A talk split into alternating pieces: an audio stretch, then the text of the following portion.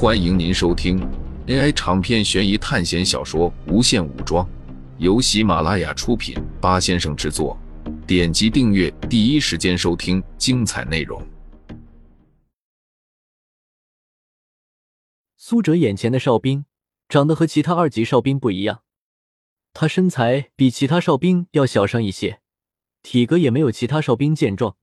但是根据之前攻击苏哲的速度和力量来看，面前的哨兵比其他的哨兵强不少。苏哲通过手环扫描之后得到信息是：三级哨兵评价 B 加。简介：特拉斯克公司研制的进阶性机器人，拥有超过普通哨兵的强大能力，是专门用来对付三级变种人的强大兵器。就在这时，眼前的三级哨兵身体化作一道黑影。并不是他速度过快产生的残影，而是他真的就变成了一团黑影。末日下的都市显得格外黑暗，因为黑云笼罩了天空。这样的情景，经常可以在战火纷飞的二战战场看到。但是这里是几十年后的地球，三级哨兵和其他的哨兵不同，他显然拥有自己独特的异能。苏哲现在遇到的这个三级哨兵，应该是拥有敏捷型的刺杀类能力。无声无息，一抹寒光出现在苏哲背后。三级哨兵双手变成了一团尖利的刺爪，看起来很像是金刚狼的爪子。哨兵锋利的爪子还没有碰到苏哲，就齐刷刷的断掉。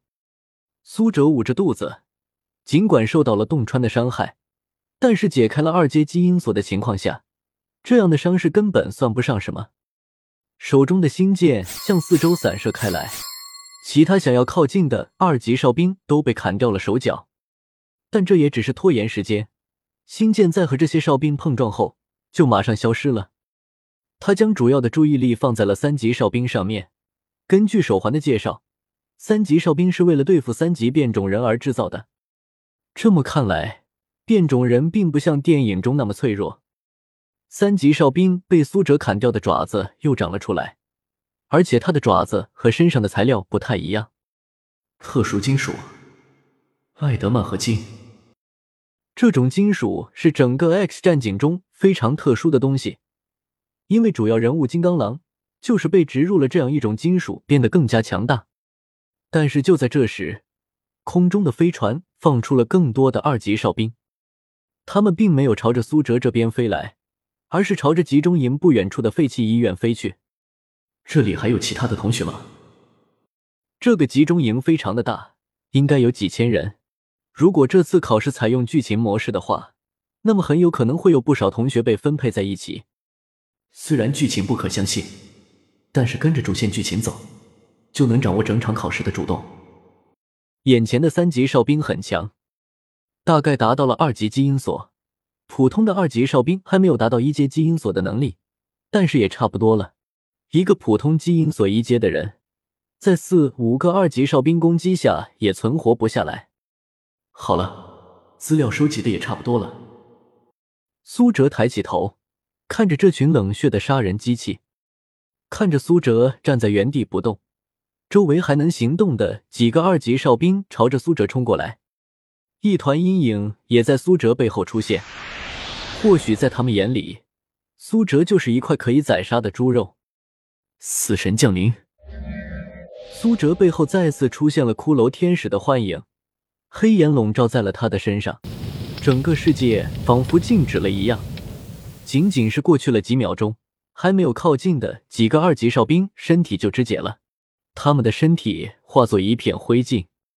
利爪的攻击落空，苏哲成功的避开了三级哨兵攻击，对方的实力非常的强。身体化为一团黑影，消失在原地，然后瞬间出现在苏哲背后。苏哲抓住了对方的手，反身一脚踢中了哨兵的胸口，剧烈的冲击将哨兵的胸口直接撕碎。但是对方好像并不觉得疼痛，反手对着他就是一掌。苏哲的胸口被划出了深深的伤痕。进入基因锁二阶后，他很少会受伤，就算是在死神来了的世界。面对从空中降落的陨石，他都没有受到过伤害。对方的攻击一招接着一招，丝毫不像人们印象中机器人那样笨拙。对方的速度比苏哲快上很多，但是防御力很差。刚才苏哲对他造成的伤害也不是没有作用。暗影哨兵的速度也下降不少。苏哲抓住这个机会，借着对方的一个空隙，一把用星剑把他的半边身体都砍了下来，之后对着里面的零件疯狂灌输黑岩。苏哲所在的地球时间线是在二十一世纪出头，所以面对这些在本来世界没有获知的超科技，十分不了解。正常来说，只要是机器人，只要拆除关键的核心动力，就可以解决问题了。对于哨兵来说，这个道理并不会变。就像苏哲再强，只要维持生命系统的器官损坏或者消失，他肯定也会死去。同样都是基因锁二阶。但是苏哲的能力要比这暗影哨兵强很多。你击杀了三级哨兵，获得五百点学分。手环传来消息后，苏哲放下了手中已经被烧掉半个身体的暗影哨兵，解除了死神状态。苏哲感觉有点累，不过因为在学校已经长期锻炼过，所以现在依然还能正常行动。他坐在一块石头上，身上的伤口在慢慢的愈合。开启了基因锁之后。最大的好处应该是身体的自愈能力增强了很多。苏哲现在并不知道自己所在的时间线是在什么时候，经历了几次考试，正在切入到剧情主线的只有《盗梦空间》那一次，因为一次，而且剧情还被改过。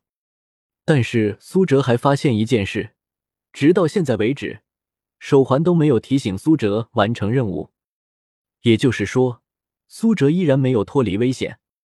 考虑到后续任务，苏哲认为自己应该去尝试接触 X 教授。这次考试的难度似乎有点大了。仅仅是开头就碰到了这么强大的哨兵，而且这次考试不光有苏哲参加，还有一级班的同学。如果都是面对这样恐怖的机器人哨兵，他们是没有任何能力可以活下来的。这样的话，给他们的任务可能就会不一样了。苏哲总算有些明白为什么一级班没有班长这个东西，因为学校会根据自身实力的不同来分配任务。之前很多次考试都可以看出来，像是在三国考试中，苏哲就被分到了极北之地，而当时还很弱的冷心、白爽、罗杰等人则被分到了洛阳皇宫。这是苏哲从冷心那里听到的。他们在学校的时候，将各自考试时候的信息交换。之前是因为实力不够啊。如果将苏哲等人进入考试后的世界再比作电影的话，他们就是配角，因为没有实力进入到主线剧情。要进入主线剧情，必须自己的实力要够，不然参与进去也会死掉。苏哲终于想通了这个问题：学校不会让人去完成必死的任务，那么会相应的根据个人的能力分配任务。也就说。我们可悲的进入名为 X 战警的世界，却因为实力不够，只能在这次考试中作为配角。苏哲这样想到。那么也就是说，只有实力强的人才能当主角，不然只能沦为镜头都没有的配角。既然这样的话，那么我就要跟着主线剧情走了。苏哲看着远处的医院说道：“前面医院停下了一艘飞船。这个世界不可能都是哨兵。”如果能找到一个熟悉这个世界的人的话，他把视线放到了飞船上。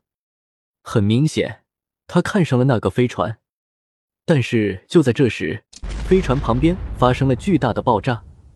苏哲之前就注意到了那边的动静，因为赶往那边的哨兵比他这边还多。之前他就怀疑有更加强大的变种人或者班上的同学在那边。苏哲连忙赶了过去。听众朋友们，本集为您播放完毕，欢迎订阅专辑，下集精彩继续。